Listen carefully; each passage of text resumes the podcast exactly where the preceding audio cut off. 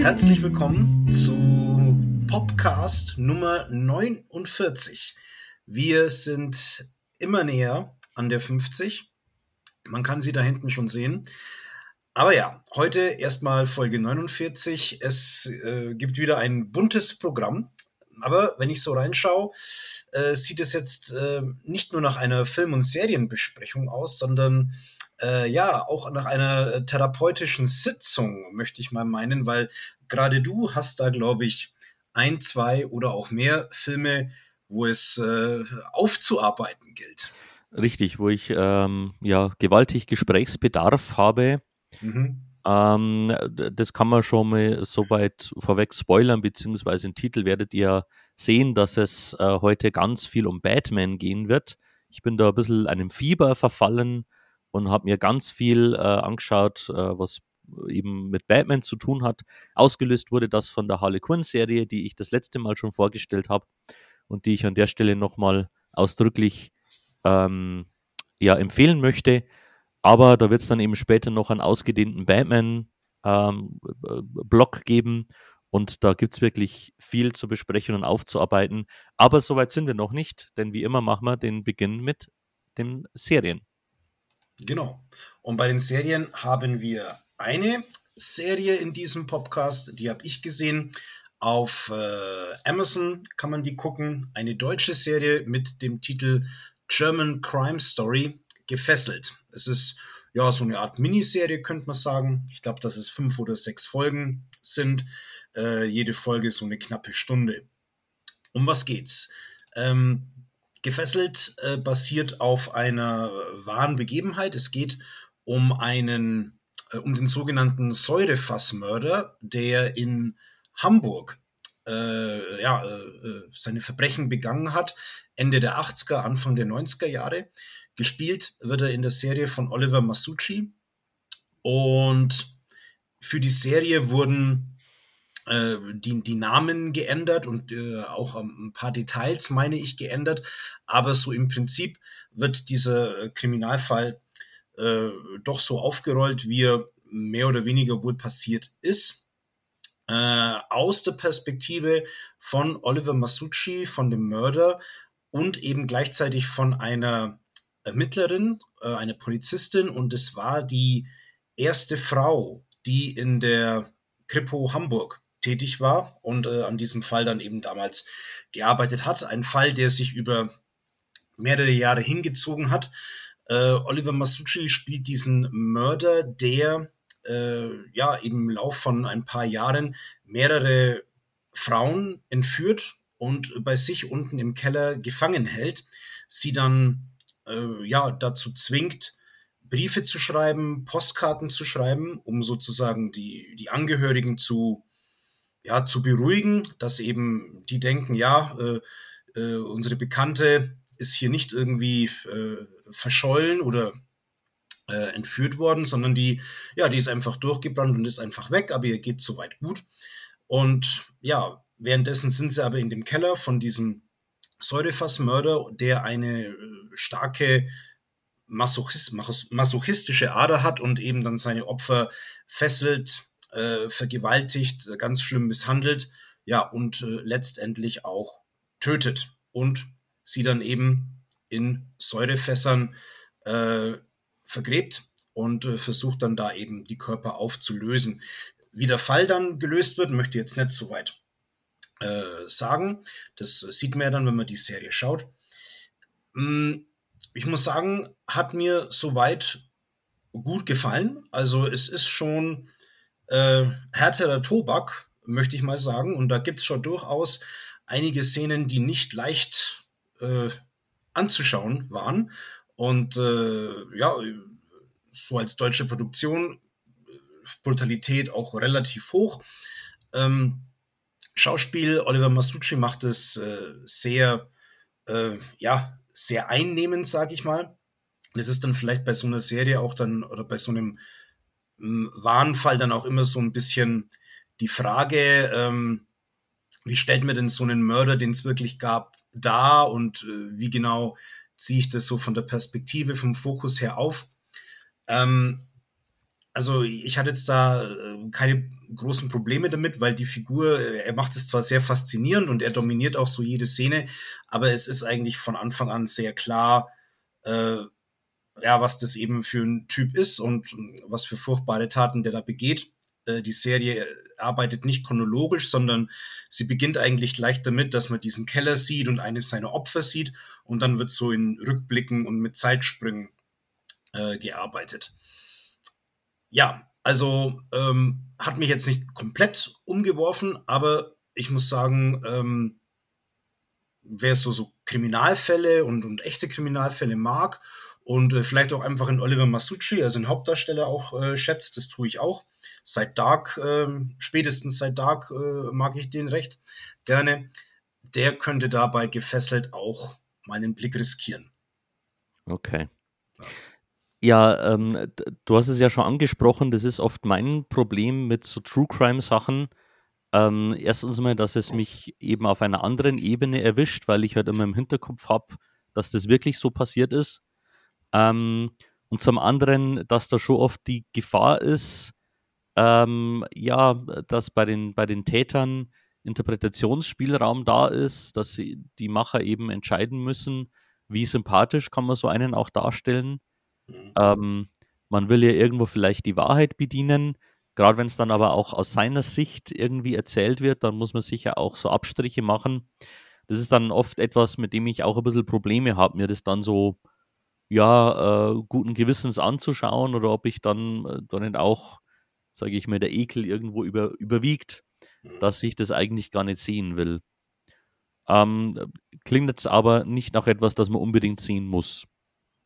Nee, das, das nicht. Aber es ist auf jeden Fall erwähnenswert und äh, von der Produktion her äh, auch wirklich gut gemacht. Und ähm, habe es jetzt auf keinen Fall bereut, dass ich es gesehen habe. Okay. Ja. vielleicht, wenn ich dann mal, irgendwo ist es ja dann übersichtlich, mal irgendwo Zwischenraum habe für Serie mhm. äh, und so in der Stimmung bin, dann schaue ich da vielleicht mal rein. Ja. Ich muss sagen, dass mich es dann so im, im Lauf der Folgen äh, dann doch auch ähm, ja ein Stück weit es, es sehr abgestoßen hat, also bei, bei so ein paar äh, Szenen in so manchen Folgen. Ähm, hängt aber auch damit zusammen, weil ich dann äh, parallel den Kinofilm gesehen habe, der eine ganz ähnliche Thematik hat. Und mhm. das wäre jetzt auch äh, der erste Film, den wir in unserem Filmblog vorstellen, nämlich Holy Spider heißt der Film. Ähm, ein Film, der im Iran spielt und ähm, ich glaube auch von einem Regisseur aus dem Iran auch äh, gedreht wurde. Es ist nicht im Iran gedreht worden, ich glaube, das ist in, entweder in der Türkei oder, äh, oder in Jordanien äh, gedreht worden ist. Aber die Handlung spielt auf jeden Fall im Iran und äh, genauso wie in der Serie Gefesselt ist es hier auch ein äh, wahrer Hintergrund der hier aufgegriffen wird. Mm, das Ganze spielt in der Stadt äh, Mashhad, also eine größere iranische Stadt auch, wo es zu einer Mordserie an Prostituierten kommt. Und das ist natürlich dann im Iran schon mal so eine, ähm, ja, so, so, so was ganz Spezielles, weil wir im Iran ähm, auf der einen Seite dieses bestimmte Frauenbild und auch die Unterdrückung von Frauenrechten und so weiter haben. Aber ähm, das ganze äh, System ist eben auch sehr heuchlerisch, was sich eben daran offenbart, dass es ja dann trotz dieses äh, Frauenbildes äh, Prostitution im Iran gibt. So, und jetzt ist es so, dass in dieser Stadt ein, ähm, ein Mann lebt, der sich dazu berufen sieht, von Gott äh, diese Frauen oder halt die Prostituierten, die er eben erwischen kann, mh, anzulocken. Also er gibt sich als ein möglicher Kunde aus und sie dann eben wohin zu führen in seine Wohnung und sie dann da umzubringen. Und äh, das macht er eben auch bei mehreren Frauen. Und eine Journalistin, die aus Teheran kommt, die ist sozusagen ähm, an diesem Fall dran und versucht äh, das eben mit aufzudecken und merkt aber, dass er da sehr schnell an Grenzen stößt, also sei es bei der Polizei oder bei den Richtern. Und der Eindruck drängt sich sehr stark auf, dass es da äh, auf ganz hoher Ebene Leute gibt, die das eigentlich ganz in Ordnung finden, was äh, der da äh, im Namen seiner Religion diesen Frauen antut. Mhm. Ja, auch ein hm, harter Film, muss ich sagen, ähm, der da doch einige Szenen hat, äh, wo man wirklich sehr angespannt und mitgenommen dann im Kinosessel sitzt. Ähm, hier hatten wir es auch wieder so, dass wir eigentlich so zwei Hauptfiguren haben. Also zum einen diesen Mörder, wo auch viel aus seiner Sicht, aus seiner Perspektive erzählt wird. Man lernt ihn auch als, äh, als ein Familienvater kennen, wo dann aber im Laufe des Films diese Fassade bröckelt und äh, vor allem seine Frau merkt, irgendwas stimmt da überhaupt nicht mit ihm. Und die andere Figur ist eben diese Journalistin, die tritt dann äh, zeitweise, finde ich, in dem Film so gefühlt in den Hintergrund. Es hängt halt damit zusammen, dass sie als, äh, als Journalistin, als Frau natürlich jetzt nicht so wahnsinnig viel bewegen kann und jetzt nicht wirklich aktiv ist, sondern vieles eigentlich nur so wahrnimmt. Äh, und zum anderen liegt es halt daran, weil der Schauspieler, der den Mörder spielt, das wirklich äh, sehr, sehr gut macht und halt dann auch ähm, äh, eine sehr düstere, aber auch eine äh, faszinierende Rolle dann natürlich hat. Am Ende bringen sie aber die beiden Figuren wieder zusammen. Die Journalistin ist, glaube ich, kein Teil der wahren Begebenheit. Also das ist eine äh, Idee, die, in, die der Regisseur oder der Drehbuchautor hatte und das dann so in den Film eingebracht hat. Ähm, aber sie spielt dann eben bei der ganzen Auflösung von dem Fall eine entscheidende Rolle, wo ich sage, ja, das fügt sich dann schon wieder ganz gut zusammen. Und ja, ich würde sagen, ein äh, recht ordentlicher Film. Okay. Ja. Ähm, ich habe dann erst davon gehört, als du eben erzählt hast, dass du, dass du den schaust und äh, fand eben das, was ich dann davon gehört habe, schon interessant, aber hab, hatte eben leider nicht die Möglichkeit, den irgendwo im Kino zu sehen. Mhm. Ähm, ja, ich denke, ähm, ja, Filme, die so im Umfeld des Nahen Ostens spielen und eben auch von Menschen kreiert sind, äh, die eben dort irgendwo beheimatet sind, äh, sieht man viel zu selten oder merke ich so für mich, sehe ich viel zu selten, weswegen ich da immer ja dann doch ähm, äh, gerne reingehe und mi mich dem gerne widme, weil es wieder eine andere, andere Perspektive ist ja. des Filmeschauens. Ähm, allein deswegen hätte mich der schon auch interessiert. Klingt aber auch nach einem Film, den man nicht immer so schauen kann, sondern schon in der gewissen Stimmung dafür sein muss. Ja, und wie gesagt, so in Kombination mit gefesselt, muss ich sagen, war es mir dann irgendwann, irgendwann zu viel von Typen, die Frauen entführen und da schlimme Sachen mit denen machen, weil, ja. weil du hast ja auch vorhin gemeint, es spielt ja dann wirklich so dieses rein, okay, das ist jetzt, das ist wirklich so passiert, das eine in Hamburg, mhm. das andere da im Iran und ja, also muss man sich schon im, im Klaren sein, ähm, was man da schaut, auf jeden ja. Fall. Ja. Ja, ähm, ein bisschen, oder nicht nur ein bisschen, sondern sehr lockerer und spaßiger war für mich der nächste Film.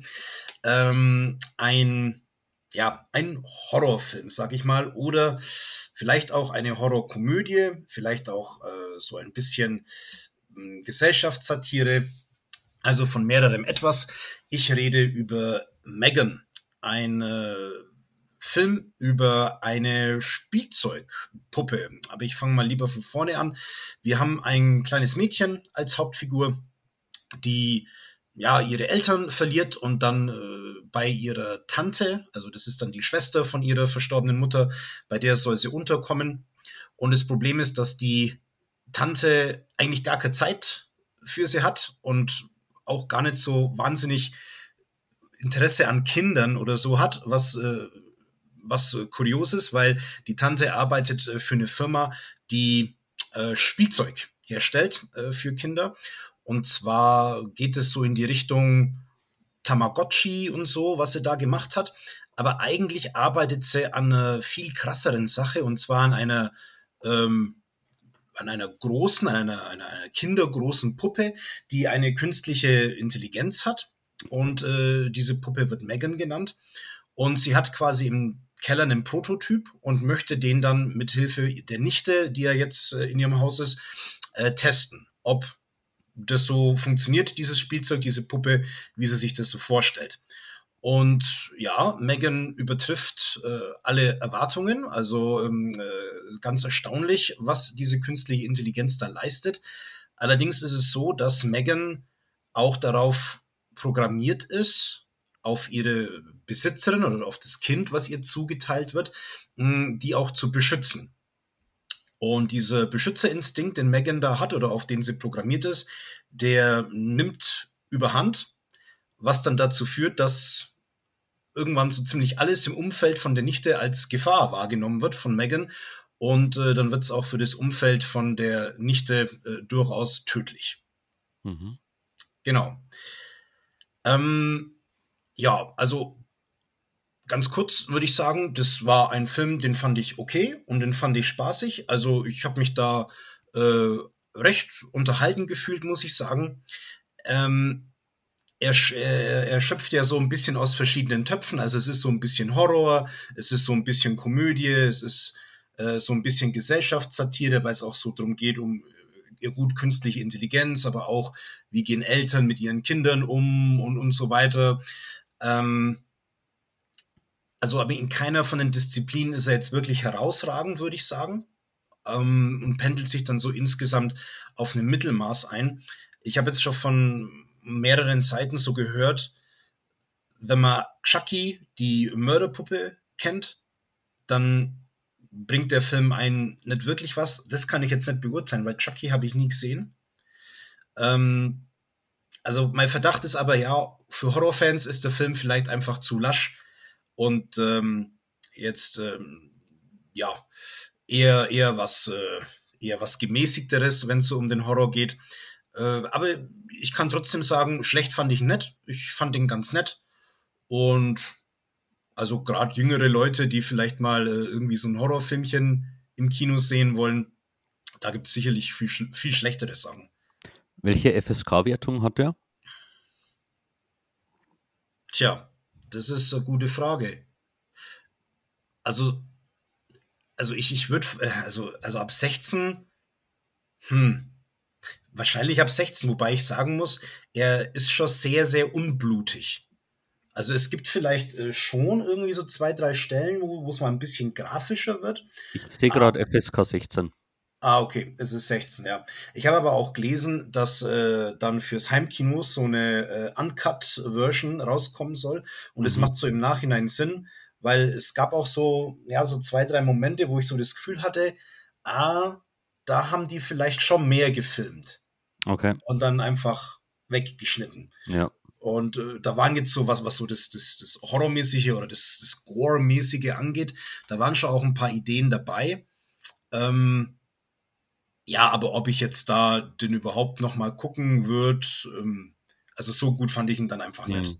Ja. ja. es war auch mein Eindruck, als ich den Trailer gesehen habe, nach einer netten Idee, die man allerdings auch schon das ein oder andere Mal so gesehen hat. Mhm. Also da wirkte jetzt nichts irgendwie besonders neu. Ähm, und ich dachte mir schon, ja, die müssen dann schon ein paar coole Kniffe haben, damit es dann auch wirklich unterhält oder eben auch irgendwo gesellschaftskritisches Gewicht hat. Und äh, das scheint ja dann doch nicht so super gelungen zu sein, ja. dass man sagt, äh, der schlägt hier ein, sondern ist dann eher so eine sachte Unterhaltung, wahrscheinlich mit ein paar Schreckmomenten. Ja. Ähm, wobei, wobei ja. er nicht, äh, das, das, war dann das Angenehme, also es ist nicht so, dass da ein Jumpscare nach dem anderen kommt. Mhm. Schon zwei, dreimal oder so, aber da hätten sich wahrscheinlich andere Filme viel mehr auf sowas verlassen, denke ich mal. Okay. Ja. Na gut, dann vielleicht im Heimk Heimkino mal. Ja. Äh, wir machen weiter, auch mit einem Film, der momentan, denke ich, noch eher in den Kinos zu sehen ist äh, weil er doch, glaube ich, äh, relativ erfolg erfolgreich läuft, nämlich der neue Film von Guy Ritchie, Operation äh, Fortune. Ich sehe gerade, er hat im Original noch äh, so, einen, so einen weiterführenden äh, Titel. Mein Französisch ist leider nicht vorhanden. Rue de Gueux, keine Ahnung. Ähm, wir nennen ihn Operation Fortune mhm. und er dreht sich ähm, um einen Agenten, Orson Fortune, dargestellt von Jason Statham, der von, vom MI6 beauftragt wird in einer ganz heiklen Angelegenheit. Äh, das MI6 will da eben ähm, Nee, Schmarrn, es ist eine internationale äh, Organisation und äh, Orson Fortune ist ein MI6-Agent, so ist es. Ähm, er scheint allerdings eher so eine Grauzone zu bedecken, denn ähm, man wählt hier eben bewusst keine offiziellen Agenten, sondern sucht sich eben hier Leute, die man eher so ähm, ja, verdeckt äh, ermitteln lassen kann, weil es eben so eine heikle Angelegenheit ist. Es geht um den Kauf bzw. Verkauf einer super neuen Waffentechnologie und ähm, mit verwickelt ist da eben äh, Hugh Grant, ein äh, Milliardär, der ja, ähm, sage ich mir, wahrscheinlich gar nicht so weiß, was er mit seinem Reichtum anstellen soll, äh, der in seiner Persönlichkeit eher wie so ein Kind wirkt, ähm, das jetzt einfach so tut, äh, was er will. Und äh, Jason Statham muss hier eben eine Schar von ähm, Leuten um sich scharren. Er stellt so ein kleines Team zusammen. Unter anderem ist da Aubrey Plaza drin, äh, die in meinen Augen auf jeden Fall die beste Figur im Film macht und äh, ja, so den Film für mich dann unterhaltsam gemacht hat. Und um eben die Aufmerksamkeit dieses Milliardärs zu erwecken, äh, engagiert äh, diese Truppe, nimmt diese Truppe noch ein weiteres Mitglied auf, nämlich Josh Hartnett, äh, der hier einen ganz berühmten Schauspieler mimt und der hier eben auch dann in diese Geheimagenten-Angelegenheiten verwickelt wird. Ja, und in bester Guy Ritchie-Manier wird hier eben schnell geschnitten, von Schauplatz zu Schauplatz gehüpft und äh, coole Action äh, veranstaltet. Und das sind Dinge, die soweit gut funktionieren. Gerade so einige Action-Pieces sind gut inszeniert, gut gemacht. Leider ähm, fehlte mir ganz deutlich die Persönlichkeit unserer Helden. Ähm, das war mir deutlich zu wenig. Also ich habe, sage ich mal, über diese Truppe hat man nicht wirklich was erfahren. Die haben alle ein bisschen so, äh, ja, so Stereotype aufgedrückt bekommen. Hier ähm, Jason Statham, der trinkt sehr viel, hauptsächlich Wein. Dann hat er hier noch so einen Handlanger, der macht einfach alles, was man ihm sagt. Aubrey Plaza ist cool und äh, kann gut Computer hacken. Äh, Josh Hartnett ist so ein überheblicher, aber etwas unfähiger Schauspieler, äh, also so im Leben unfähig, ähm, wo ich er erwartet hätte, dass man aus, aus dieser Kombination noch sehr, sehr viel mehr macht. Da passiert gar nicht so viel. Und deswegen ist der Film für mich eher so dahin geplätschert, ähm, war eher unterhaltsam, aber im Gegensatz zu anderen Guy Ritchie-Filmen deutlich abgefallen. Also, wo ich sage, ähm, da habe ich schon sehr viel wieder vergessen. Ich musste jetzt schon wieder nachlesen, was da eigentlich so genau passiert ist. Ähm, und was mir wirklich in Erinnerung geblieben ist, ist ähm, ja so am Ende äh, eine sehr deutliche ähm, oder für mich sehr, sehr irritierende Situation um eine Figur, wo ich mir gedacht habe, äh, okay, der kommt jetzt einfach so davon mit allem, was er gemacht hat. Der ist jetzt irgendwie cool, ähm, weil er einmal den Guten geholfen hat, so quasi. Äh, das war für mich irgendwie sehr irritierend. Äh, deswegen hat der insgesamt einen eher lauwarmen Eindruck hinterlassen, sage ich mal. Okay. Ja, ich habe jetzt auch ein bisschen so über Guy Ritchie nachgedacht. Also Snatch ist ja äh, einer meiner Lieblingsfilme, äh, könnte man sagen. Äh, Bube, Dame, König, Gras habe ich immer noch nicht gesehen, was eine Schande äh, ist, weil ich meine, der wird von vielen so ähnlich gut eingeschätzt wie Snatch. Ja, das war ja, ähm, glaube ich, so der erste Spielfilm, den er so gemacht hat. Mhm. Und äh, der ist schon wirklich, der ist schon echt toll. Ja. Also ich finde, ähm, ich finde äh, Snatch schon besser, aber den, äh, den kann man auf jeden Fall auch gut ja. anschauen. Aber ansonsten, ähm, zwei, drei andere Sachen habe ich von ihm, denke ich, schon gesehen, aber so sowas, was dann in derselben Liga spielt, ähm, wüsste ich jetzt ehrlich gesagt nicht. Naja, vor ein paar Jahren kam ja dieser The Gentleman, ähm, ja. den ich jetzt auch, also ich, ich habe tatsächlich ähm, habe mir gedacht, ach Mensch, den muss ich mir anschauen und habe ihn reingelegt und habe dann festgestellt, dass ich den schon mal gesehen habe. und das war dann schon äh, ziemlich ernüchternd, dass ich mir gedacht habe, okay, ich konnte mich nicht immer erinnern, dass ich den schon mal gesehen habe. Ja, äh, also der hat äh, sehr, sehr wenig Eindruck hinterlassen. Also ich wüsste bei Gentleman auch nur noch, Matthew McConaughey spielt mit und ich glaube, er züchtet Gras. Ich weiß, ja, das weiß ich schon gar nicht. Ich weiß, dass Colin Farrell mitspielt. Ähm, ja, Matthew. Matthew McConaughey auch. Aber ja, also gar nicht. Er spricht nicht von Film, ne? Ähm, weil ich gerade so seine Filme anschaue, ähm, Aladdin hat er ja gemacht. Ach, oh Gott. Äh, diesen, diesen, diesen Live-Action. Und oh. zumindest auf Letterboxd wird es geführt, aber ohne Datum. Äh, scheinbar macht er auch ein Live-Action-Remake von Hercules. Was? naja, gut, aber da muss er auch erstmal an den Dingo Pictures-Film rankommen. Richtig. Und das wird gar nicht so leicht. ähm, ja, aber da steht jetzt kein Datum und gar nichts. Es kann auch sein, dass das irgendwann mal angekündigt wurde. Mhm. Und nach dem massiven Erfolg von Aladdin ja. hat er vielleicht gesagt, ähm, lieber doch nicht. Lieber, lieber ja. irgendwie Gangsterfilme machen. Irgendwie. Ja. Aber naja, das zündet halt auch nicht mehr so. Also, ja. wie gesagt, Operation Fortune hätte schon äh, viel gute Zutaten gehabt ähm, aber konnte mich dann leider nicht so wirklich überzeugen. Naja, dann war halt dann ein netter Kinobesuch, aber auch nicht mehr. Ja. Ja, und wenn ich jetzt weitergehe zum nächsten Film, dann eröffne ich damit einen riesengroßen Block, würde ich sagen. Mhm. Ähm, nämlich den schon angekündigten Batman-Block.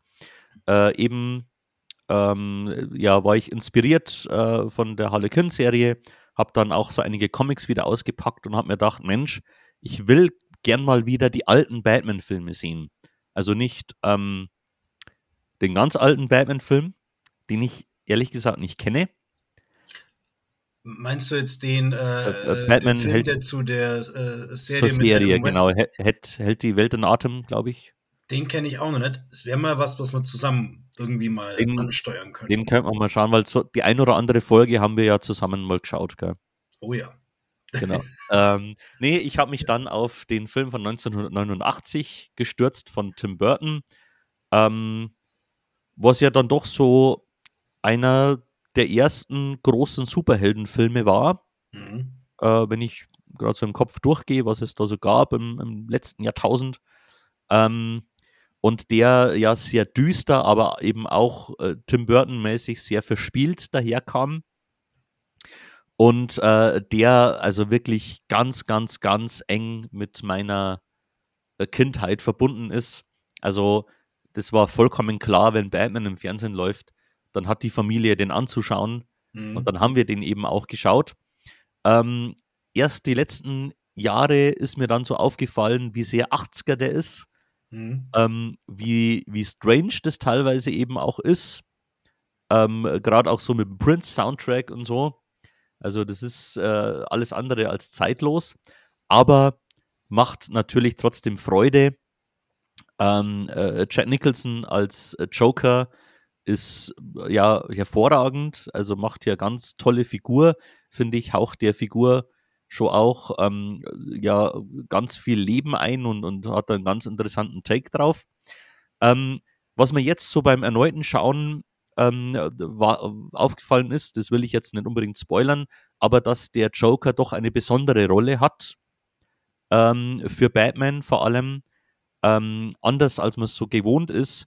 Das ist schon, ja, das verändert schon einiges, finde ich, und finde ich gar nicht so gut, ehrlich gesagt. Mhm ich, ich denke, du weißt, worauf ich anspiele, oder die, die den Film kennen, wissen es wahrscheinlich, ja. ähm, dass eben ähm, der Joker nicht einfach nur der Erzfeind von Batman ist, sondern ganz eng mit ihm und seiner Geschichte verbunden ist. Ja. Ähm, das fand ich gar nicht so toll, ehrlich gesagt. Ja. Ja, ist, äh, ist glaube ich, auch nicht äh, das, wo ich sagen würde, würde ich auch so machen, wenn ich irgendwie den Joker ähm, irgendwo schreiben wird. Meines Wissens nach ist es auch die einzige Interpretation, wo das, wo das so vorkommt. Also filmisch sowieso, aber ich, mhm.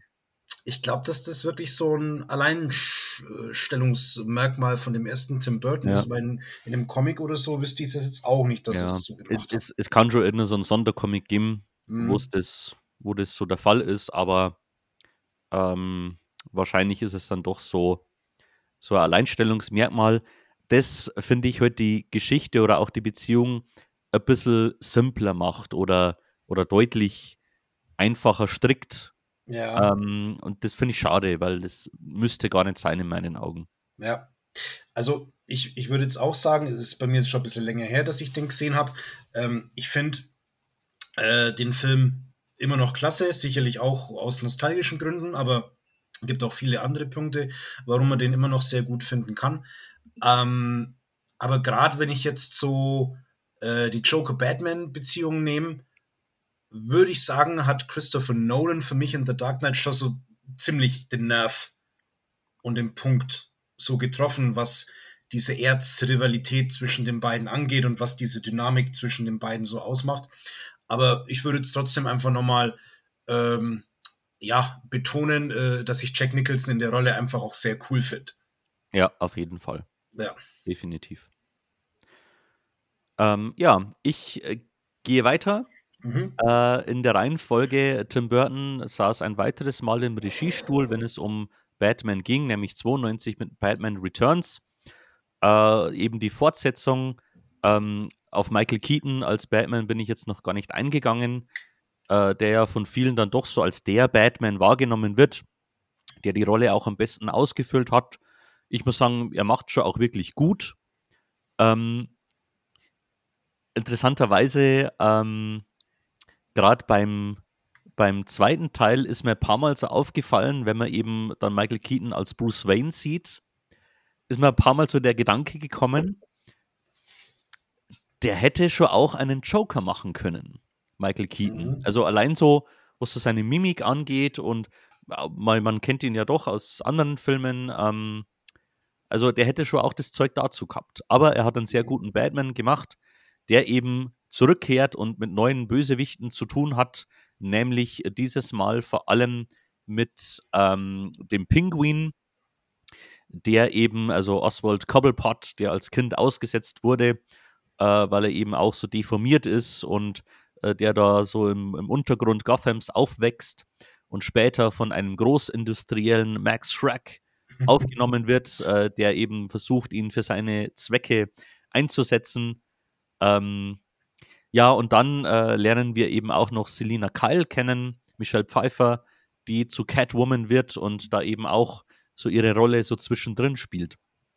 Für viele äh, fällt der Film deutlich ab, weil er doch ein bisschen voller ist, ein bisschen wirrer. Ich persönlich hatte aber den Eindruck, dass ich hier schon ein bisschen mehr Spaß hatte als tatsächlich ähm, mit dem ersten Batman, weil er dann doch nicht mehr ganz so ernst und so düster daherkommt, etwas bunter, verrückter ist, ähm, ja, etwas comichafter, gerade dann eben ähm, der Penguin mit seinen, äh, ja, mit seinen Vasallen und, und dann eben auch den, den Pinguinen, die er einsetzt. Also das ist schon auch ein bisschen abgedreht alles. Aber es ist ja äh, nicht umsonst eine Comic-Verfilmung, die sich sowas auch erlauben kann. Und äh, Tim Burtons äh, einzigartiger Stil, finde ich, ähm, setzt dem, also passt da einfach perfekt auch rein. Ähm, für mich war es wirklich ein Erlebnis, zurück in die Kindheit, zurück zu diesen Helden, zu diesen äh, coolen Sets. Ähm, ja, hat wahnsinnig viel Spaß gemacht. Ja.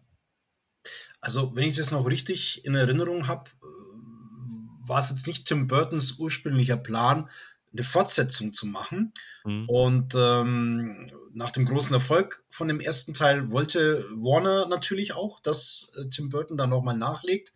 Und er hat zugestimmt, aber sie mussten ihm Zugeständnisse machen, also dass er da wirklich so seinen Tim Burton-Film draus machen kann. Ja. Und das hat er gemacht, äh, auf jeden Fall. Er ist noch äh, um einiges Tim Burtoniger als äh, der erste Teil. Und ich würde aber auch sagen, ähm, dass mir der als Film, so als Gesamtpaket, sogar besser gefällt wie der erste Teil, weil er eben so weird und verdreht und seltsam ist. Ähm, ich mag auch sehr dieses, dies, diese, diese winter-weihnachtliche äh, Stimmung, äh, die da mitten im Film drin ist. Äh, die Musik. Äh, Danny Elfman hat ja auch die Musik zum ersten Teil gemacht, zum zweiten Teil auch. Ich finde, die wird nochmal super weiterentwickelt und der Pinguin bekommt ein tolles Thema, Catwoman ja. bekommt ein tolles Thema. Äh, Danny DeVito macht wahnsinnig viel Spaß. Mhm. Und Michelle Pfeiffer muss ich auch sagen, bis heute, was die Realverfilmungen angeht, für mich die beste Catwoman. Obwohl sie von der Origin her, sag ich mal, schon weiter weg von den Comic-Vorlagen ist, wie in anderen Filmen. Ja. Also das, dies, das mit der Sekretärin und sie fällt aus dem Fenster raus und dann diese Katzen und die mhm. äh, neun Leben oder genau. sieben Leben. Neun, genau. Neun ja, es ist die Frage, ob, ob äh, ich glaube, letztlich hat sie dann sieben Leben, mhm. weil das ist ja, glaube ich, im, im amerikanischen sagt man ja sieben Leben. Ach, okay. Genau. Ja, aber ich finde, also Michelle Pfeiffer ist super da. Ja, auf jeden Fall. Ja. Ähm, sie hätte auf jeden Fall, also die Figur, auch einen guten Solofilm mhm. verdient gehabt.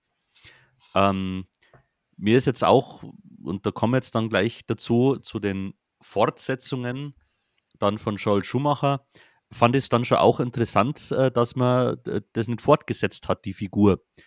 Ähm, weil ja durchaus andere Figuren ja mit denselben Leuten besetzt wurden. Also die Schumacher-Filme sind ja schon irgendwie Fortsetzungen zu denen hier. Aber dass man nie so den Drang hatte zu sagen, ja, Catwoman nehmen wir wieder mit auf, ja. äh, weil die so eine coole Figur ist. Eigentlich schon auch spannend. Vielleicht war die dann doch auch zu düster für die Fortsetzungen. Ja, also sie ist schon ähm, natürlich Love Interest in dem Film, ja. aber sie ist schon auch äh, eine Schurkin und nicht zimperlich. Genau. Ja. Und die hätte ja durchaus Potenzial gehabt, noch mehr eine Rolle zu spielen mhm. in den Fortsetzungen, nämlich in Batman Forever. Ähm, da wurde dann 95 nachgelegt, aber nicht mehr von Tim Burton, sondern von Joel Schumacher. Mhm. Und der hat dann schon einen ganz, ganz deutlichen Kurswechsel eingenommen. Ähm, hat, äh, ging hier deutlich 90er-mäßiger vor, deutlich bunter, deutlich schriller und verrückter. Und äh, so schlüpft diesmal Val Kilmer ins Batman-Kostüm. Der, finde ich, jetzt keine so schlechte Figur gemacht hat als Batman. Also der hat mich jetzt hier gar nicht so gestört. Und äh, für mich muss ich schon auch sagen, die deutlichen Höhepunkte des Filmes sind für mich die Antagonisten Tommy Lee Jones als Two-Face und äh, Jim Carrey als Riddler. Die sind zwar auch völlig überdreht und äh, praktizieren nur Overacting, mhm. aber die waren für mich das, was am meisten Spaß macht an den Filmen. Ähm, ich habe für mich, als ich dann eben diese beiden wieder gesehen habe, so überlegt, was, was ruiniert den Film für mich?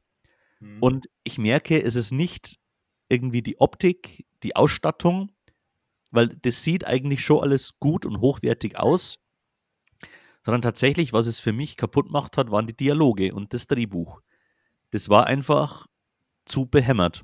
Mhm. Und äh, mir, ich, mir kommt gerade ähm, der Gedanke, ähm, der Film beginnt mit einem Überfall von Two-Face und äh, Batman erreicht äh, den, den Schauplatz und da steht Nicole Kidman, die spielt hier eine, glaube ich, für den Film erfundene Figur, eine Psychologin, die da zu Rate gezogen wird. Und die einzige Aufgabe, die äh, Nicole Kidman hat, ist ähm, geil auf Batman zu sein, beziehungsweise auf, auf, Bruce Wayne. Das ist ihre komplette Persönlichkeit. Und, und diese erste Unterhaltung zwischen ihr und Batman, die ist so, so was Cringiges. Also das, das setzt aber halt wirklich so den Ton für das Ganze. Äh, weil ich gedacht habe, Alter, das kann nicht euer Ernst sein, äh, dass so diese Unterhaltung so stattfindet. Aber ähm, ja, damit muss man zurechtkommen. Äh, es ist ein, ein Trash-Fest. Äh, man muss es eben, äh, ja, finde ich, so verklärt sehen. Mittlerweile, glaube ich, in dieser ganzen Fülle an Superheldenfilme, die wir so haben, kann man schon auch mit anderem Blick auf diese Filme schauen. Also, die sind dann in ihrer Weise schon irgendwie charmant und, und machen auch ein bisschen Spaß. Alles in allem sind es aber keine guten Filme, muss man deutlich so sagen. Ja, also bei mir ist es ja wirklich ewig her, dass ich die Schumacher-Filme gesehen habe. Ich habe es ja auch schon geschrieben, dass also zehn Jahre reichen nicht. Mhm. Ähm, als Kind, ja, habe ich das gesehen, aber da hatte ich noch nicht wirklich einen Vergleich und konnte auch noch nicht einordnen. Ich glaube, da war es schon irgendwie cool, so als Kind. Ähm, aber ja, also so aus der Distanz würde ich jetzt schon sagen, dass die beiden Schumacher-Filme halt schon auch Trash sind. Ja. Ähm, und also das muss man aber schon auch, sag ich mal, zugestehen oder, oder schon auch sehen. Ähm, sie nehmen sich wirklich gar nicht mehr ernst. Mhm. Das ist schon wirklich, also sehr parodistische Züge. Also gerade so, das kommt in beiden Filmen schon vor, so das Anziehen der Anzüge und dann der Zoom auf den Arsch und, und also das ist dann schon, oder wir kommen auch gerade, ähm, das ist tatsächlich in, in Batman Forever, ähm, da kommt ja dann auch Robin schon vor und dann äh, landen die irgendwie auf dieser Insel und ich weiß den Spruch nicht mehr genau, aber das ist dann auch schon ein Querverweis auf die Batman-Serie, so dieses Holy, äh, mhm. Batman immer so Sprüche, da sagt er auch irgendwas. Ähm, also man merkt schon, das ist schon eher Parodie als jetzt ähm, ernst gemeinter Batman-Film. Ja. Ja, also ich, ich glaube, ähm, ja, man, man entdeckt vielleicht dann äh, aber auch so, so äh, Parallelitäten so in der Comicwelt. Also zum Beispiel ähm, bei Burton, äh, wo der das Ruder übernommen hat, äh, Jahre zuvor, war es, glaube ich, so, dass äh, Frank Miller auch so in der Zeit äh, Batman Year One mhm. rausgebracht hat und ähm, dass da die Comics in eine düstere Richtung gegangen sind. Mhm. Und ähm, ich glaube, dass, ich kann, kann jetzt kein direktes Comic nennen, aber es gab sicherlich so eine Phase, wo dann äh, diese Schumacher-Filme eher so anknüpfen, wo es sehr grell, sehr bunt und auch so, so cringy äh, ja. bestimmt auch war. Ähm, ich schätze mal, diese 60er Jahre Batman-Serie, die kommt jetzt auch nicht so komplett aus dem Nichts. Also wird es schon auch in Vorlagen so eine bestimmte Tonalität gegeben haben. Aber ich muss einfach sagen, äh, wenn ich jetzt Batman ernst nehmen möchte, ist das für mich nicht das, was so die Figur ausmacht. Äh, auf Robin bezogen ist es natürlich schade, weil mh, hm, immer wenn man jetzt Batman und Robin sagt, denkt man entweder an die 60er-Serie oder eben an die Schumacher-Filme. Ja. Und beides ist ja jetzt, ich sage jetzt mal, keine wahnsinnig ernstzunehmende Herangehensweise, wobei so in diesem äh, Mentor, Schüler ähm, äh, schon eine interessante Dynamik ja auch drinstecken könnte, auch weil ja Batman durchaus auch scheitert als Mentor und ähm, den einen Robin äh, wird ja vom Joker getötet, mit dem anderen ähm, ja, gibt es eben die Differenzen und er geht seinen eigenen Weg als Nightwing und so weiter. Also ich meine, könnte man ja theoretisch auch ernstzunehmende Geschichten erzählen. Ja in den beiden Filmen bleibt diese äh, Schüler-Mentor-Beziehung ja immer sehr flach. Mhm, ja. Also im Grunde, Batman vertraut niemanden und traut ihm nichts zu. Und Robin ist ein Hitzkopf, der alles selber machen will. Und dabei bleibt sie irgendwie. Mhm. Bevor ich weitergehe, nur noch muss ich eine Sache erzählen, wo ich laut lachen musste. Ähm, in, in Batman Forever, da ist eben die Figur von Nicole, Nicole Kidman, da haben wir mit Val Kilmer, also bei Bruce Wayne zu Hause ja. und, und sie stößt dann irgendwie versehentlich so eine, so eine Vase um mit Rosen und das fällt dann so auf den Boden und er hat dann so ein Flashback zum Tod seiner Eltern und, und, hat dann so einen richtigen Ricky Caldwell-Blick so. wo er so diese Rosen sieht, äh, musste, ich, musste ich sehr lachen. Können jetzt viele wahrscheinlich nichts anfangen damit, aber das musste ich jetzt kurz erzählen. Ich ja. gehe jetzt nämlich weiter zu Batman und Robin ähm, ja, so diese äh, Reise wird, äh, wird zu einem Ende gebracht mit dem Film von 97. Joel Schumacher durfte dann nochmal ran und Batman und Robin treten hier gegen eine Vielzahl von Bösewichtern an, allen voran angeführt von Arnold Schwarzenegger als Dr. Freeze. Und ähm, oh boy, das ist schon wirklich. Also, ich, ich habe mir dann schon gedacht, ähm, da muss irgendwie eine Wette dahinter stecken, dass man gesagt hat, okay, alle, alle ähm, ja, äh, Punts, die uns irgendwie mit Ice und Freeze einfallen, die müssen in den Film rein. Ja. Denn äh, jeder, jeder Satz im Grunde von Mr. Freeze ist irgendwie so ein, so Witz mit, mit Eis und Cool Party und ähm, ja. Und hier ist wirklich, es ist mal ganz deutlich in der Parodie angekommen. Also Mr. Freeze ähm, bricht in ein Museum ein, um einen Diamanten zu stehlen. Und Batman kommt durchs Dach äh, geschossen und gleitet auf einem äh, Dinosaurierrücken herunter wie Fred Feuerstein im Intro. Ähm, also das ist schon ganz deutlich äh, völliger Wahnsinn, den wir hier erleben. Mhm. Ähm, also ich, ich kann mir gar nicht vorstellen, wie das Set, wie das da am Set ausgeschaut, ausgeschaut haben muss. Was mir jetzt beim den Schauen deutlich aufgefallen ist, ähm, wie schade ähm, ist es um Uma Thurman, die hier Poison Ivy spielen muss und die schlechtesten Dialogzeilen hat, die man sich nur vorstellen kann. Also so, also da, das klingt ey, wie, wie, von so einem Zehnjährigen geschrieben. Ähm, also wirklich, oh, das hat mir manchmal richtig, richtig wehgetan. Ähm, auch wenn man dann letztlich sieht, dass ihre Rolle pff, keinen großen Impact hat. Äh, dann kommt hier auch noch eine Nichte daher von, von Alfred, äh, die dann zu Batgirl wird. Mhm. Ähm, äh, Batman zieht eine Bad-Kreditkarte. äh, es ist Kraut und Rüben. Aber wie gesagt, äh, genau wie, wie Batman Forever ist es heute halt so ein, ein Trash-Fest, mhm. mit dem man schon auch Spaß haben kann. Äh, wird nicht auch ähm, Schlittschuh gelaufen und Eis ja, ja. gespielt und so, oder? Ja, ja, also gerade so am Anfang. Ja. Ähm, Batman und Robin haben natürlich äh, so Kufen in ihren, ja. in ihren äh, Stiefeln drin, die sie quasi so aktivieren. Noch bevor sie gewusst haben, dass es sich um eine Eismission handelt. Die haben sie quasi immer bereit. Ähm, ja, also es ist Kraut und Rüben.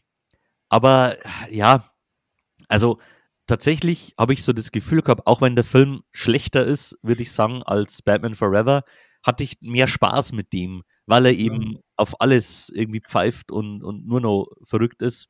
Ja. Also ich denke so, das ist so ein Partyfilm. Der ist quasi über so einen bestimmten Punkt schon drüber und fällt genau. einfach und dann ist eh genau. eh schon wurscht. Ähm, ja, also auch da ewig her, dass ich ihn gesehen habe. Hm, es tut mir fast ein bisschen leid so für die Figuren äh, Poison Ivy und Mr. Freeze, weil ja. ähm, du hast vorhin gemeint, bevor wir mit der Aufzeichnung begonnen haben, äh, spielst gerade so ein bisschen Arkham City auch, ne? Mhm. Äh, da wird, äh, wirst du sehen, was für eine coole Figur äh, Mr. Freeze auch sein kann. Also echt cool, ne? Ja. Äh, Poison Ivy, das gleiche. Interessante Figur, interessante Gegenspielerin. Wäre vielleicht auch ganz aktuell in irgendeiner Batman-Verfilmung äh, eine interessante Figur, schon ein bisschen so mit dem Bezug zu ähm, Klima, Umweltschutz und weil sie ja die, die, diese Öko-Terroristin mehr oder weniger ist. Also ich glaube, da könnte man schon was Interessantes so draus machen.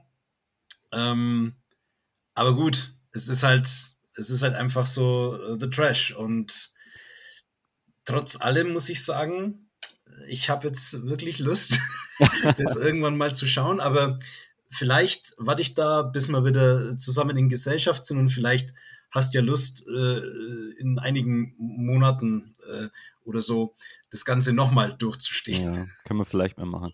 Zwei Dinge abschließend dazu, weil du eben gerade so die Klimathematik angesprochen hast. Also Poison Ivy ist ja im Grunde ähm, eine tatsächliche Klimaterroristin, Mhm. Der, der Begriff ist ja gerade auch so ein bisschen rum.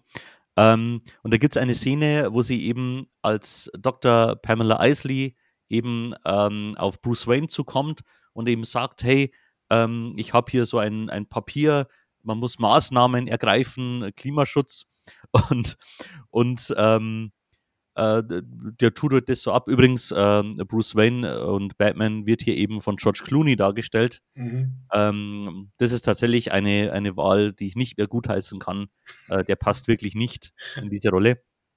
Und er tut halt das irgendwie so ab, so, ja, ähm, ja, äh, so quasi, ja, sollen wir jetzt, äh, jetzt können wir nichts mehr, nichts mehr kühlen und, und äh, wie soll man denn das machen? Also ist ja unmöglich.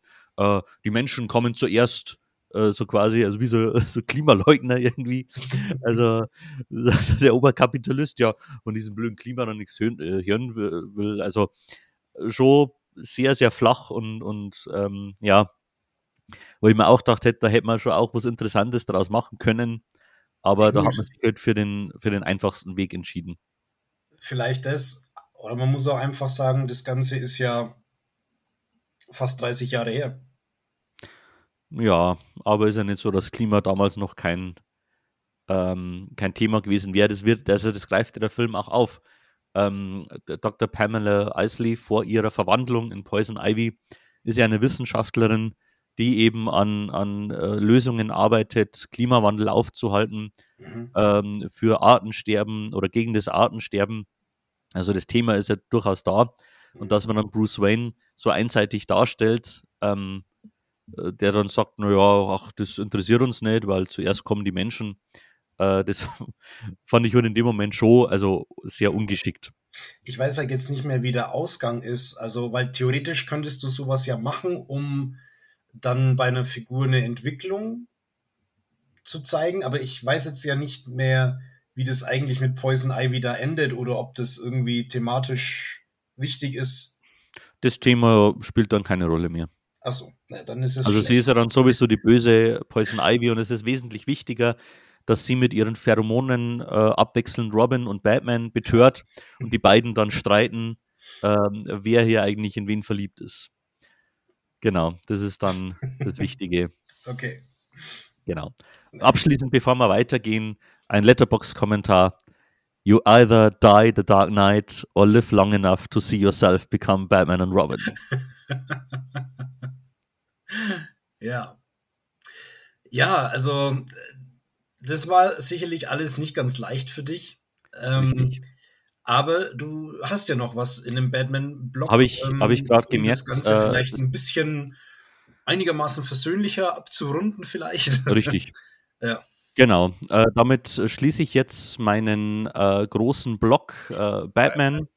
Äh, und zwar ähm, habe ich äh, dann noch einen Animationsfilm gesehen, eben aus dem Batman-Universum von Sam Leo, der sehr viele ähm, ja, animierte Filme aus der Richtung äh, gestaltet hat, unter anderem Batman and Harley Quinn. Ähm, ich habe mir auch den Comic geholt äh, mit demselben Titel. Ich nehme an, dass das dann grob dieselbe Geschichte erzählt. Es setzt an ähm, in der Zeit, als sich Harley Quinn bereits von Joker getrennt hat und so ihren Weg geht. Ähm, es wird ja ein bisschen gemunkelt, äh, dass sie sich eben vom ähm, Bösewicht-Dasein getrennt hat. Also niemand weiß so genau, wo sie eigentlich steckt. Aber es tritt eine neue ähm, Bedrohung auf den Plan, nämlich Poison Ivy und Jason Woodrow, ähm, der Floronic Man. Die planen eben äh, ja irgendwo mit Biowaffen vorzugehen und die Welt in ein grünes Eden zu verwandeln und die Menschheit auszulöschen. Und Batman und Nightwing nehmen sich eben der Sache an ähm, und kommen auf die Idee, sie könnten versuchen, über Harley Quinn an Poison Ivy ranzukommen, weil die ja doch irgendwo befreundet sind. Und gerade Nightwing macht sich dann auf die Suche nach Harley Quinn, versucht sie eben zu überzeugen, ähm, äh, dass sie eben da mit, äh, mitmacht auf die, oder dass sie da äh, ja eben Batman und, und äh, Nightwing da hilft äh, eben Poison Ivy von dem Plan abzubringen, weil sie eben auch davon ausgehen, dass Poison Ivy ja eigentlich nicht so extrem ist. Und äh, das ist eben dann der Weg, den sie einschlagen. Und dabei ist eben Harley Quinn so diese tickende Zeitbombe, äh, die Verrückte, die eigentlich äh, den Ganzen abgeschworen hat, aber immer wieder dann auch so äh, wieder durchbricht und so dieses verrückte Wesen, dieses Clownhafte durchbricht. Ja, und so haben wir dann einen schönen, netten Animationsfilm, der jetzt in seiner Geschichte nicht ähm, ja, ganz hohe Wellen schlägt und nicht tief geht, äh, bei ja eher einfachen Gags bleibt, äh, der für mich tatsächlich jetzt eher näher ist an der Serie, ähm, also so in der Leichtigkeit und auch Verrücktheit, äh, sodass ich den durchaus genossen habe, aber der jetzt auch, sage ich mal, ähm, kein Must-See ist. Okay. Ja, also den habe ich jetzt noch nicht gesehen. Ähm, ich glaube, dass ich mittlerweile auch ein paar äh, übersehen habe von diesen Animationsfilmen. Gibt es dann doch schon eine ganze Reihe. Äh, müsste ich mich selber noch mal irgendwie sortieren, welche kenne ich eigentlich schon und welche sollte man vielleicht mal nachholen. Aber ja, das klingt jetzt eher nach einem, wo man mal machen kann, aber wo man nicht unbedingt bräuchte. Ja, der kam auch unter den Fans jetzt wirklich nicht gut ähm, an, was mhm. ich so mitbekommen habe. Also da schätzen sie andere Animationsfilme schon deutlich. Okay. Besser. Ja, vielleicht äh, ein allerletztes Wort äh, zu dem Batman-Blog. Ähm, ich glaube, gestern oder vorgestern hat äh, Lady Gaga über Twitter oder sonst irgendwo mitgeteilt, dass die Dreharbeiten zu Joker 2 äh, begonnen haben. Oh, sehr cool. Und ähm, ja, bin ich schon auch durchaus gespannt, äh, was das so wird mit dieser Musical-Nummer. Ähm, sicherlich äh, äh, ja, kann man da viel rausholen und viel rausholen. Ja, das hat man auch bei dem nächsten Film gemacht, weil ähm, ja, der nächste Film ist quasi alles. man hat alles rausgeholt. Genau. Ähm, ja, es ist auch gar nicht so leicht, den inhaltlich zusammenzufassen, aber ich was mal probieren. Äh, wir haben nämlich beide ähm, RRR, RRR gesehen. Ähm, es ist diese äh, große indische Blockbuster, wo, wo man jetzt wirklich von, von mehreren Seiten haben wir immer gehört, äh, wie krass und wie toll der ist. Und ja, jetzt haben wir eben beide gesehen. Um was geht's? Das Ganze spielt in Indien äh, zur Zeit der ähm, britischen äh, Kolonialherrschaft in Indien und äh, der Film beginnt damit, dass wir einen britischen äh, Gouverneur haben, der mit seiner Frau zusammen in einem indischen Dorf ist. Und äh, sie sind da eben von den Anwohnern äh, da umringt. Und ähm, die Ehefrau bekommt dann, glaube ich, auch die Fingernägel von so einem indischen Mädchen gemacht. Und dieses Mädchen ist eben sehr äh, kunstfertig und äh, diese filigranen Arbeiten und diese Gouverneurs-Ehefrau ist eben ganz begeistert und sie hätte dann eben einfach gern dieses äh, Mädchen bei sich im äh, Gouverneurshaus. Und klar, äh, wir sind hier die britischen Herrscher, wir nehmen uns, was wir wollen. Das Mädchen wird entführt, kann man eigentlich sagen, und äh, kommt dann eben zu diesen Gouverneursleuten ins Haus. Das Dorf ist ähm, niedergeschmettert und das Dorf bestimmt einen Krieger aus ihren Reihen, der äh, trainiert und es sich zur Aufgabe macht, dieses Mädchen eben zurückzuholen. Auf seinem Weg äh, trifft er auf einen ebenso äh, krassen indischen Kriegertyp, der allerdings bei der Polizei arbeitet, ähm, also sozusagen im, im, im, im Auftrag ähm, der britischen Kolonialherren ähm, äh, arbeitet. Und die beiden wissen das aber voneinander nicht. Also dieser äh, Polizist ähm, die wissen, dass da äh, jemand aus dem Dorf kommt und ähm, man muss sozusagen schauen, dass man den irgendwie abfängt oder den irgendwie daran hindert. Um, ähm, er weiß aber nicht, dass es eben sein neuer bester Freund ist. Und ja, diese intensive Freundschaft droht eben zu kippen, äh, sobald die beiden äh, in Erfahrung bringen sollten, wer sie denn eigentlich sind. Ja, das ist so die grundsätzliche Story und der Film, ja, der klappert halt wirklich alles Mögliche ab, was es gibt. Also sei es Action oder Musical oder Bollywood-Tanz oder Buddy-Freundschaftsfilm. Also es ist einfach alles in diesen drei Stunden drin. Und ich muss sagen, ich war schon skeptisch. Also es ist ja immer so, wenn man dann von vielen Seiten hört, ah, ist irgendwie voll cool und so. Und ich wusste nicht so wirklich, ah, komme ich da rein und ähm, was wird es wohl? Und es hat auch ein bisschen gedauert, bis ich mir so sicher war. Aber es gab dann, ich sag mal, zwei so Szenen, was so Wendepunkte waren. Und dann habe ich gemerkt, okay, da bin ich mit drin. Die erste Szene, wo ich gemerkt habe, Oleg, das war diese völlig überdrehte Brückenrettungsszene, wo ja. sie auch ihre Freundschaft dann knüpfen zum mhm. ersten Mal. Und die zweite Szene war das auf dieser Veranstaltung von den Briten, wo dann getanzt wurde. Mhm. Und dann, Ja, dann war ich irgendwie drin. Ja, das waren auf jeden Fall auch Szenen, äh, die mich gecatcht haben. Insbesondere äh, eben nach dieser Brückenrettungsaktion, diese Freundschaftsmontage, ja. wo dann sieht, wie sie als neue beste Buddies so durchs Leben gehen. Ja. Äh, da habe ich dann spätestens gemerkt, okay, äh, was, was ist denn das eigentlich? Äh, ist nur noch geil. Und ja, ähm, ich fand es äußerst charmant, äh, so das Leben äh, der, der Menschen in Indien unter der Kolonialherrschaft.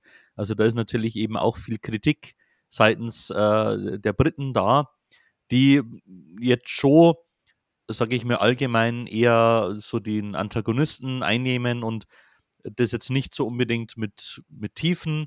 Es gibt mhm. da zwar schon auch eine, eine Frau, ein Love Interest. Aber die, das ist mir, das, ich habe dann ein wenig über die nachgedacht. So, so auch im Sinne von, ja, wird, wird hier irgendwas differenziert oder so dargestellt oder so. Sobald die Frau ihren Zweck erfüllt hat, ist sie für die Handlung nicht mehr wichtig und kommt, glaube ich, nur noch im Abspann dann so kurz vor, ne? Richtig, genau. Die ist, die ist dann auch weg. Also es, es geht schon auch um, um äh, die, die Menschen in Indien und vor allem eben auch ihre Befreiung von, mhm. den, von den Kolonialherren. Und das ist natürlich auch etwas, so, so viel Spaß ich dann auch hatte, so mit dem Endergebnis ähm, dann sozusagen, okay, jetzt bewaffnen wir uns alle und jetzt ist die Welt wieder in Ordnung. Das mhm. ist natürlich schon auch etwas, ähm, ja, das man ein bisschen mit, mit Zwiespalt anschaut und sich denkt, also in einem, in einem westlichen Film wäre jetzt das nicht so das, das ideale Ende. Mhm. Da hätte man dann vielleicht eher irgendwie was Moralischeres, irgendwie zu sagen, ah, wir müssen ohne Waffen äh, irgendwie miteinander auskommen oder so. Aber das ist jetzt natürlich ja. meine, meine mitteleuropäische Sicht. Ich kann das natürlich nicht nachvollziehen, wie es ist, als Volk äh, vereinnahmt worden zu sein und unter einer Kolonialherrschaft äh, zu leben. Da hat man natürlich äh, ganz andere Voraussetzungen, ganz andere Wünsche. Aber alles in allem, also ist es etwas, das man so noch nie gesehen hat, ehrlich mhm. gesagt. Mhm. Und auf jeden Fall von jedem mal gesehen werden sollte. Ja. Ähm, ja, ich denke mal, es ist einfach, ähm, weil jetzt auch gesagt hast, in der westlichen Produktion wäre das anders. Also ich denke, ähm, ganz vieles wäre in einem westlichen Blockbuster nicht so möglich. Also, dass du auf der einen Seite diese, dieses, also die, diese hanebüchene Action und dieses völlige Over the Top äh, hast und dann aber gleichzeitig wird der Film ja doch sehr aufrichtig und ernsthaft erzählt. Und, ja. und das, das, also, also sie ist, äh, also der Film kommt mir nie so vor, als hätten sie irgendwie vorgehabt, äh, so, so eine Art Komödie oder so zu machen. Sie wollen das eben schon, ähm, aus unserer Sicht vielleicht auch irgendwie äh, naiv, äh, aber sie wollen das irgendwie ernsthaft erzählen. Ähm, aber eben mit diesem ganzen Überschwung. Und ich schätze mal, wenn du was Vergleichbares im westlichen Blockbuster-Kino haben möchtest, dann müsstest du schon in die 90er irgendwie zurückgehen. Ja. Ähm, wo, denke ich, filmisch dann hier eine andere Mentalität war, wo ich mir aber auch vorstelle, es hängt auch immer eben ab, aus welchem Kulturkreis kommt gerade ein Kunstobjekt äh, und äh, auf welchem Stand ist eben diese Kultur gerade. Also äh, Indien ist ein äh, aufstrebendes selbstbewusstes Land, würde ich mal sagen. Also die äh, haben eine ganz andere Mentalität, wie wir jetzt haben. Und ich denke mal, ja klar, spiegelt sich dann auch in den Filmen wieder. Also in den 90er Jahren ähm, war der Westen eigentlich sehr äh, optimistisch nach dem äh, Fall der Sowjetunion und ähm, äh, Demokratie siegt, Kapitalismus siegt und so weiter. Dementsprechend selbstbewusste Filme. Ähm, und äh, in Indien, denke ich, äh, ist es jetzt eben so, dass eine aufstrebende, selbstbewusste Kultur entsprechende Filme macht. Ja, und wahrscheinlich kann dann eben auch nur in, in so einer Kultur so ein Film entstehen, mhm. in dem äh, der Held mit einem Lastwagen voller Tiere eine Party crasht. Das war auch eine das war unglaublich. Also man konnte dann oft einfach nicht fassen, was man da gerade ja, sieht, aber irgendwie ja. war es doch geil. Ja, also, ja doch. Das also, ist dann so einer der Filme, wo ich mir gedacht habe, das ist eigentlich ein, ein Film, den musst du in einem lauten, aufgeputschten Kinosaal schauen. da, das ist so ein Partyfilm. Ja. Also ich glaube, wenn du da in einem, in einem, Kino bist, wo die Leute das mitfeiern und mit dabei sind, mhm. glaube ich, äh, entfaltet das nochmal eine ganz andere Atmosphäre. Ja. Ja, das könnt ihr mir auch vorstellen. Äh, ich meine, dass er auch im Kino war, aber also jetzt, also der ist in keinem Kino in meiner Nähe wirklich gekommen. Nee, also bei mir keine Chance. Er war dann auch recht schnell auf Netflix, da ist er jetzt auch. Und ja, also ich schließe mich da an. Ich, ich würde ihn auf jeden Fall empfehlen. Muss man mal gesehen haben. Kann natürlich sein, dass es irgendwie nicht Klick macht. Also ja. kann ich mir durchaus vorstellen. Aber allein aus äh, Interesse, was gerade so in Indien abgeht, filmtechnisch, äh, würde ich schon mal reingucken, auf jeden Fall, ja. Ja. ja. Gut, wir gehen weiter, ähm, bleiben, würde ich sagen, locker und entspannt mit einer Mockumentary, ähm, die ähm, ja aus Neuseeland stammt, auch wieder so ein Teil der Erde, wo man jetzt nicht so viele äh, Filme irgendwo mitkriegt, also ein wenig aktuelles. Äh, und das Ganze stammt aus der Feder von Taika Waititi und Jermaine Clement die ähm, eine ja wunderbare, schöne kleine Serie gemacht haben namens Flight of the Concords.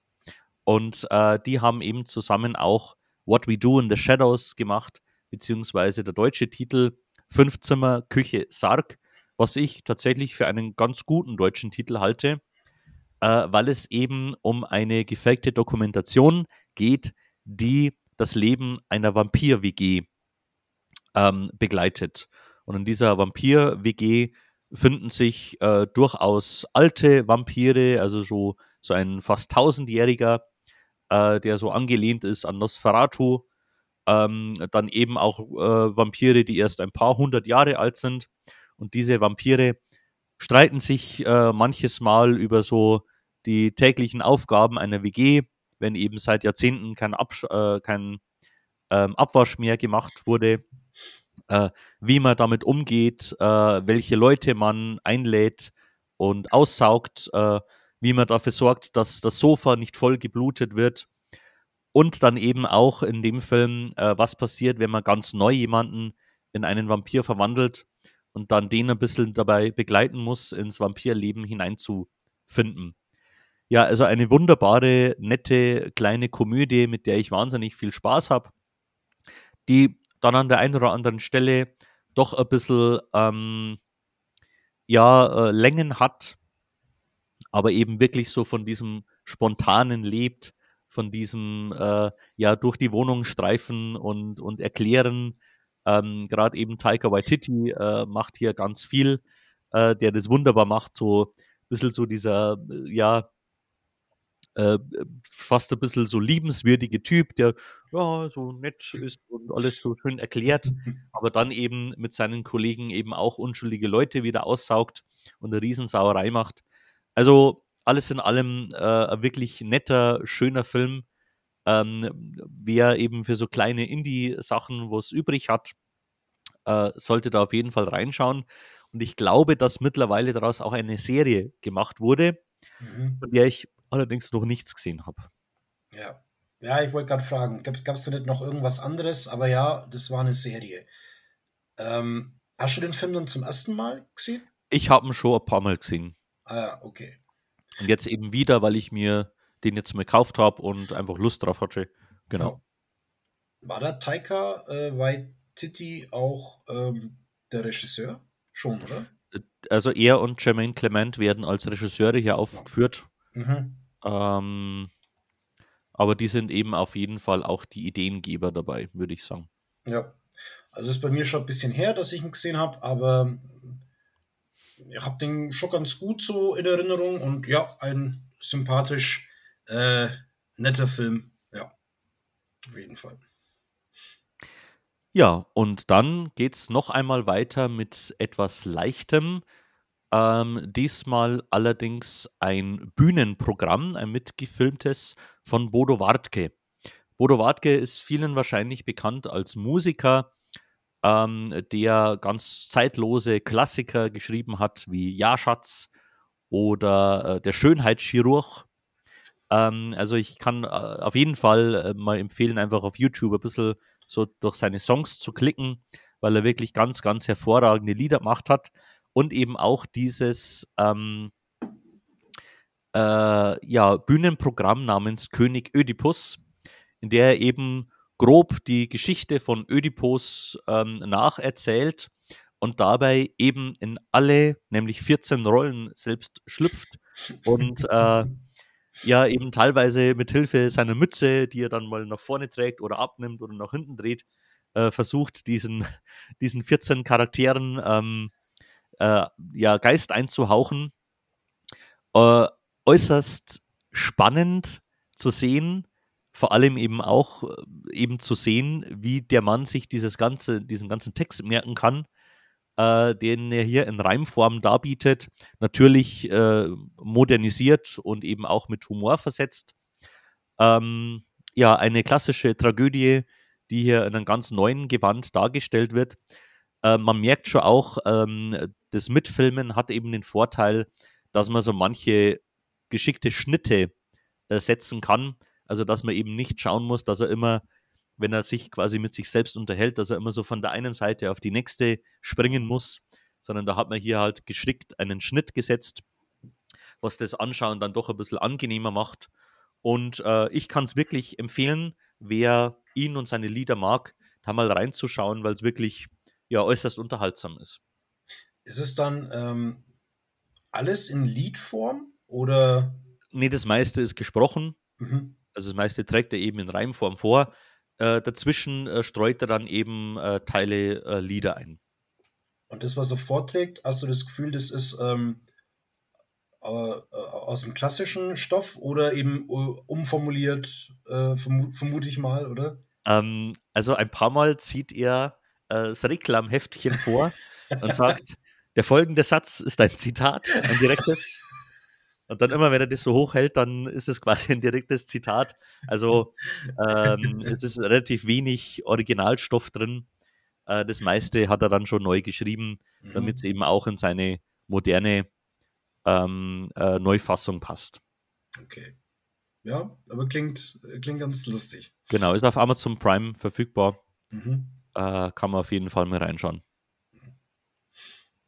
Ja, mm, wir sind äh, bei unserem letzten Film angekommen, den wir heute vorstellen möchten. Ein aktueller Kinofilm, den wir auch beide gesehen haben. Und zwar äh, der neue Film von Damien Chazelle, den man kennen könnte, sollte von Filmen wie La La Land und Whiplash.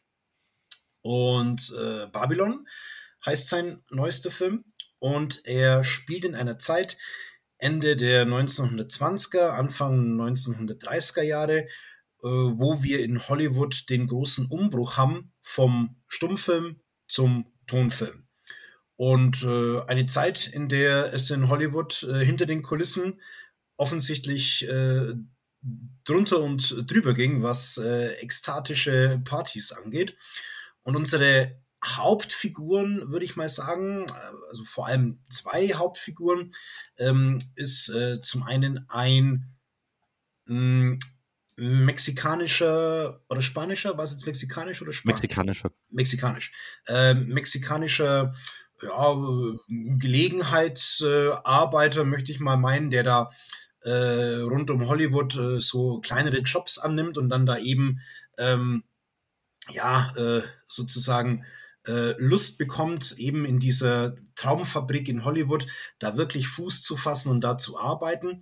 Und auf einer Party, wo er eben äh, durch einen seiner Gelegenheitsjobs eben ist, auf einer exzessiven Party, lernt er eine, äh, eine junge Frau äh, kennen, gespielt von Margot Robbie, die äh, kein Star werden will, sondern sagt, sie ist ein Star. Es äh, müssen eben nur noch die Leute erkennen und die da eben auch ganz, ganz äh, offensiv und mit großen Ambitionen in dieses Hollywood-Geschäft reingeht. Es werden äh, Kontakte geknüpft, äh, sie lernen einen äh, ja, etablierten äh, Stummfilm-Schauspieler äh, kennen, äh, dessen Zeit eigentlich schon vorbei ist, aber der eben trotzdem einen großen Namen hat und noch groß im Geschäft ist, äh, gespielt von Brad Pitt.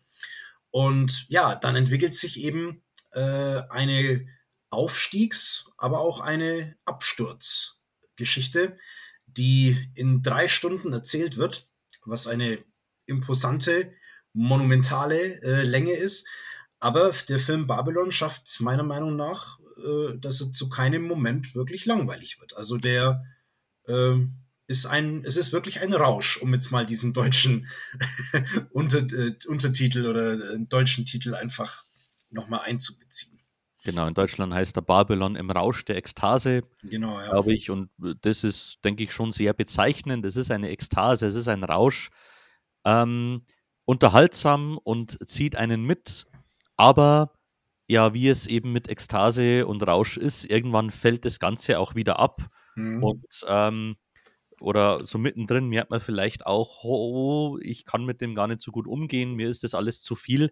So ging es mir dann durchaus, gerade zum Ende des Films, wo ich gemerkt habe, okay, hier werden wirklich alle Register gezogen und ähm, für mich war das dann teilweise ein paar Schippen zu vielen. Mhm. Ähm, ich hätte den Film vielleicht besser gefunden, wenn er äh, sich auf weniger Figuren konzentriert hätte, wenn er nicht versucht hätte, alles zu thematisieren und und äh, so diese große Spanne versucht abzudecken. Ähm, zumal natürlich auch die Frage ist, welche Geschichte will Damien Chazelle hier eigentlich erzählen? Oder ist es nicht mehr, ähm, ja, ein, ein, oder will er nicht mehr, oder geht es nicht mehr um die Ekstase? Ja, ähm, der Film wird eben auch zwiespältig angenommen, also viele sind auch sehr begeistert ich fand ihn dann natürlich auch großartig und gut und ähm, hatte wirklich viel Spaß damit. Aber ich verstehe auch alle, die sagen, ähm, so dieses bloße Abfeiern und, und dieser Abgesang und, und äh, diese extremen Bilder, die Chazelle hier teilweise auch kreiert. Also gerade am Anfang ähm, werden die, die Zuschauerinnen und Zuschauer schon sehr herausgefordert, ähm, ob dieser, dieser extremen Bilder und das verändert sich im, im Zuge des Films auch nicht. Ähm, sodass man durchaus schon auch das Gefühl hat, ähm, Chazelle will hier möglichst äh, den, den Zuschauern alles zumuten, um eben diese ganze Bandbreite von, von Hollywood irgendwie darzustellen, verfehlt dann aber dabei vielleicht auch ein bisschen das Ziel. Ja. Ja, ähm, ich, ich gerade so am Anfang, äh, also der Film startet ja mit äh, volle Pulle aufs Gaspedal, äh, muss man sagen. Und ich habe mir so nach 15, 20 Minuten, wo dann mal der Titel eingeblendet wird, ne, habe ich mir schon auch gedacht, Oleg, der hat in den ersten 20 Minuten das alles abgefeuert, was will er denn noch machen? Mhm. Oder wie will er mich noch irgendwie schocken oder an der Stange halten? Ich muss aber sagen, ich war überrascht, dass es dem Film doch gelungen ist. Ähm, es gibt dann natürlich noch viele weitere so äh, Party-Szenen oder solche wirklich ähm, krassen Szenen, aber dann gibt es zum Beispiel auch, äh, ja, ruhiger ist vielleicht das falsche Wort, aber vielleicht auch Szenen in so einem kleineren Rahmen, also wenn was gedreht wird oder wenn dann eben dieser, dieser Wechsel hin zum, äh, zum Tonfilm ist und dann eben die ganzen neuen Herausforderungen für die Hollywood-Leute so klar werden, was, was bringt es und auf was muss man jetzt achten. Und äh, ich finde, er hat es eigentlich dann doch immer geschafft, immer wieder interessante Szenen aufzubauen. Ja, wo der Film so insgesamt hin will, das ist eine gute Frage. Ich weiß nicht, ob ich das jetzt so in Worte fassen könnte oder beantworten könnte. Aber der Film endet mit einer, mit so einer Verbeugung äh, vom Kino, würde ich mal sagen. Ne?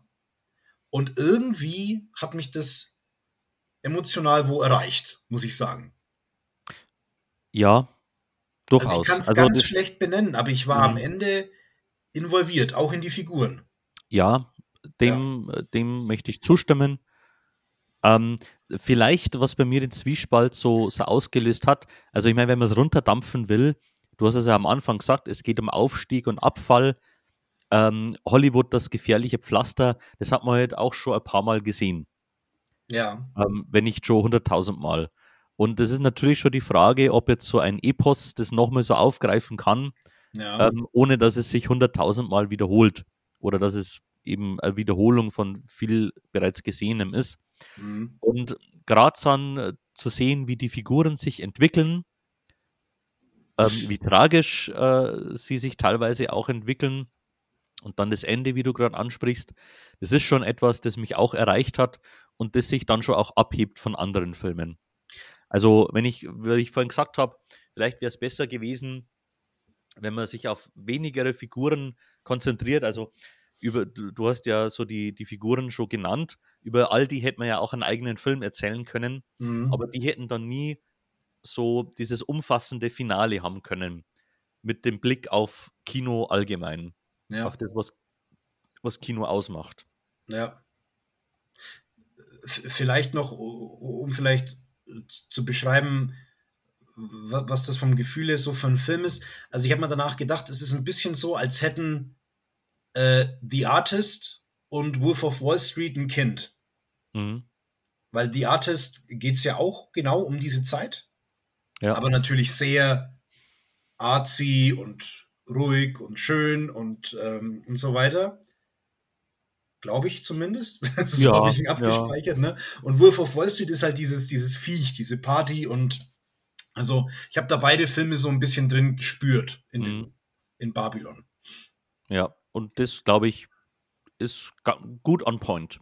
Ja. Also ich würde auf jeden Fall empfehlen, den anzuschauen. Es ist ein Kinobesuch, den man nicht bereuen wird, mhm. aber äh, der mir zumindest dann schon ein bisschen nachgegangen ist in der Frage, ähm, ja, was will der Film mir eigentlich sagen? Soll ich ihn so gut finden? Oder, oder was bleibt dann eigentlich von dem? Mhm. Oder ist dann nicht doch mehr Schall und Rauch irgendwo da, dahinter? Ja. Da bin ich auch noch nicht endgültig an einer an Antwort angekommen. Ja. Aber ich möchte auf jeden Fall empfehlen, es ist dann doch ein fantastisches Kinoerlebnis. Ja. Und ich würde noch gern von dir wissen, weil ich habe ja auf dem Kinoplakat auch gesehen, wer mitspielt, alles und so.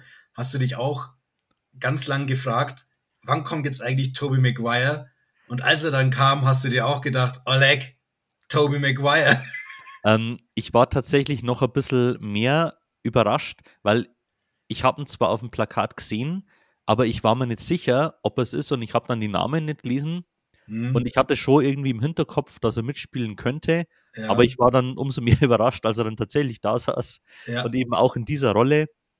Ähm, das war auch nochmal eine besondere Episode in diesem Film, ja am Anfang habe ich gedacht, oh, die machen mit dem Toby irgendwie so einen Meta-Gag, weil an irgendeiner Stelle im Film unterhalten sich mal die Schauspieler über, über irgendeinen Film und dann wird irgendwie gesagt, äh, der oder die ist rausgeschnitten worden. Mhm. Und da habe ich mir gedacht, aha, okay, also, also ah, irgendwie so, ah, okay. äh, ja, irgendwie so, aber dann kam er doch noch und doch, ja. ähm, sehr denkwürdig. Ja, auf jeden Fall. Aber viel Denkwürdiges ist da. Vor allem auch Margot Robbie, mhm. finde ich, äh, die wirklich hervorragend spielt. Ja. Ähm, also allein deswegen denke ich, ist es schon wert, den Film zu sehen. Brad Pitt möchte ich auch nochmal erwähnen. Ah, super, ja. Also ich habe bei unserer Jahresvorschau, die auf unserem Blog ist, äh, habe ich jetzt äh, den Film ja auch dabei gehabt und äh, anhand vom Trailer habe ich jetzt nicht so, war ich nicht so interessiert, muss ich sagen. Also ich habe da mhm. auch eher so einen negativen Unterton äh, in meinen Zeilen so eingearbeitet, weil ich jetzt auch nicht wirklich wusste, ja, was soll das und was bringt mir das jetzt? Ja, aber so mit einer geringen Erwartungshaltung oder einer neutralen Erwartungshaltung bin ich rein und muss sagen, der Film hat mich ziemlich gut mitgenommen. ja. ja. Auf jeden Fall. Ja. Ja, und damit sind wir jetzt am Ende angekommen. Äh, ein buntes Potpourri, einige Kinofilme auch, die wir empfehlen können und ganz viel Batman. Ich hoffe, ihr konntet euch hier einiges mitnehmen an Tipps, hattet Spaß dabei, uns zuzuhören. Wir freuen uns, wenn wir auch von euch ein paar Tipps bekommen oder ähm, auch von euch ein bisschen mitbekommen, wie ihr den einen oder anderen Film so fandet und freuen uns vor allem, wenn wir uns dann auch beim nächsten Mal zum runden Geburtstag, zur 50, dann wiedersehen und miteinander besprechen und feiern können. Absolut. Ja, euch viel Spaß mit Serien, mit Filmen. Bis zum nächsten Podcast. Auf Wiederschauen. Ciao. Ciao.